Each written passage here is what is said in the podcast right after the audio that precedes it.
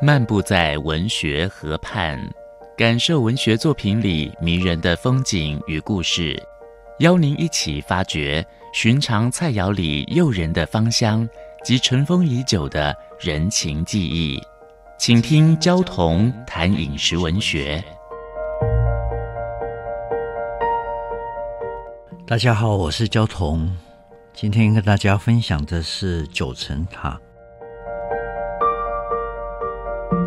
相传，在古希腊、古罗马的时代，九层塔就有了“香草之王”的美誉。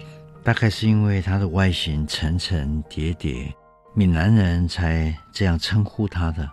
不过客家人叫它七层塔，西餐里面叫它罗勒，有人叫它零陵香或新草。九层塔喜欢温暖的环境，日晒充足的地方。所产出来的九层塔比较芳香，品种还不少。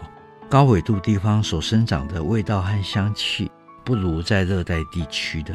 寒带地方所生长的九层塔，甚至带着一点苦涩味。呃，这个东西台湾全年都有啊，夏天跟秋天最多。到秋末开花以后呢，叶子跟梗都变得粗老了，香气却更浓。这种香草有青梗、紫梗，紫梗的香气比较强，叶片细小的比叶片乌黑肥大的香。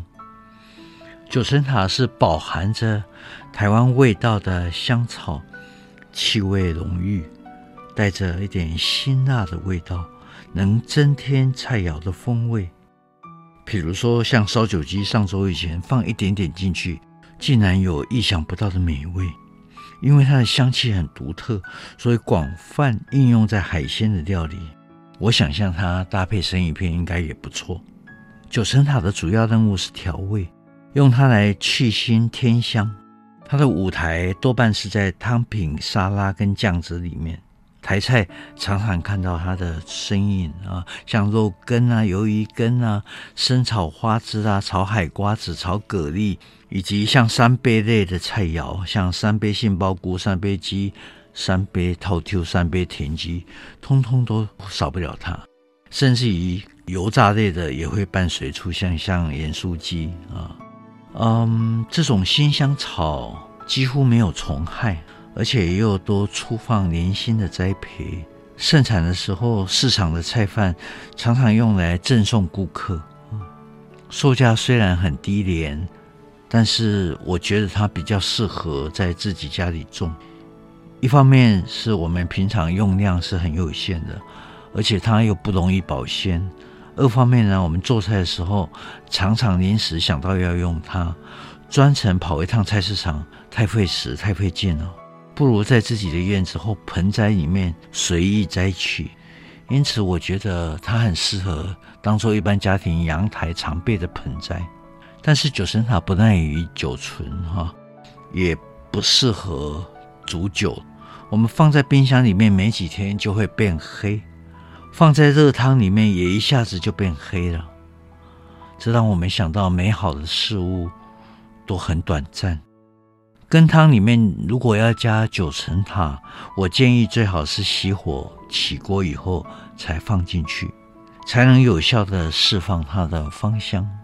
如果煮得过于熟烂，叶子跟梗内的芳香精油就挥散完了。意大利人对九层塔最大的贡献就是把它浸泡在橄榄油里面，有效储存它的香味和鲜美。它。好像是永远的配角，其实也不尽然。台北有一家很有名的餐馆啊，曾经就设计了一套九层塔的宴席，使这一道永远的配角好像忽然之间有亮丽的身姿一样啊。我特别欣赏它有一道盆菜叫九层塔拌香干，九层塔一下子就变成主角，香得让我们精神振作。我们常常在上海吃荠菜半香干、马兰头半香干，我们忽然发现九层塔半香干，哇！重新认识以后，才发现原来真正的美人在我们自己的家里呢。